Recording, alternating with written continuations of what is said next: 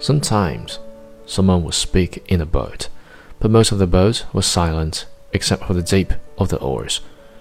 They spread apart after they were out of the mouth of the harbor, and each one headed for the part of the ocean where he hoped to find fish. The old man knew he was going far out, and he left the smell of the land behind and rolled out into the clean early morning smell of the ocean.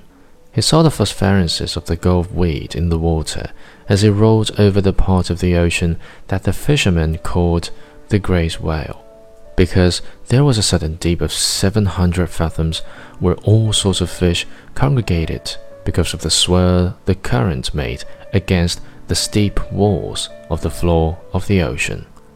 Here, there were concentrations of shrimp and bait fish, and sometimes scores of squid in the deepest holes, and these rose close to the surface at night, where all the wandering fish fed on them. In the dark, the old man could feel the morning coming, and as he rolled, he heard the trembling sound as flying fish left the water and the hissing that their stiff set wings made as they soared away in the darkness. He was sorry for the birds, especially the small delicate dark terns that were always flying and looking the almost never finding. And he thought the birds have a harder life than we do, except for the robber birds and the heavy strong ones.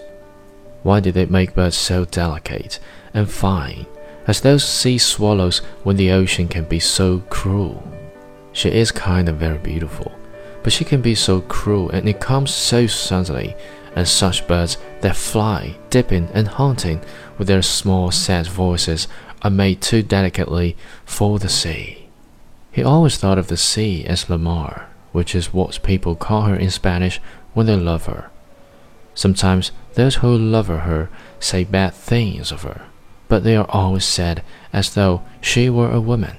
Some of the younger fishermen, those who used buoys as floats for their lines and had motorboats, bought when the shark livers had brought much money, spoke of her as El Mar, which is masculine. They spoke of her as a contestant, or a place, or even an enemy. But the old man always thought of her as feminine and as something that gave or withheld great favors, and if she did wild or wicked things, it was because she could not help them. The moon affects her as it does a woman, he thought. He was rowing steadily, and it was no effort for him since he kept well within his speed, and the surface of the ocean was flat except for the occasional swirls of the current. He was letting the current do a third of the work, and as it started to be light, he saw he was already further out than he had hoped to be at this hour. I worked the deep wells for a week and did nothing, he thought. Today I'll work out where the schools of Bonito and Albacore are, and maybe there will be a big one with them. Before it was really light, he had his bait out and was drifting with the current. One bait was down 14 fathoms, the second was at 75, and the third and fourth were down in the blue water at 100 and 125 fathoms. Each bait hung head down with the shank of the hook inside the bait fish, tight and sealed solid, and all the projecting part of the hook, the curve, and the point was covered with fresh sardines. Each sardine was hooked through both eyes so that they made a half garland on the projecting steel. There was no part of the hook that a great fish could feel which was not sweet smelling and good tasting.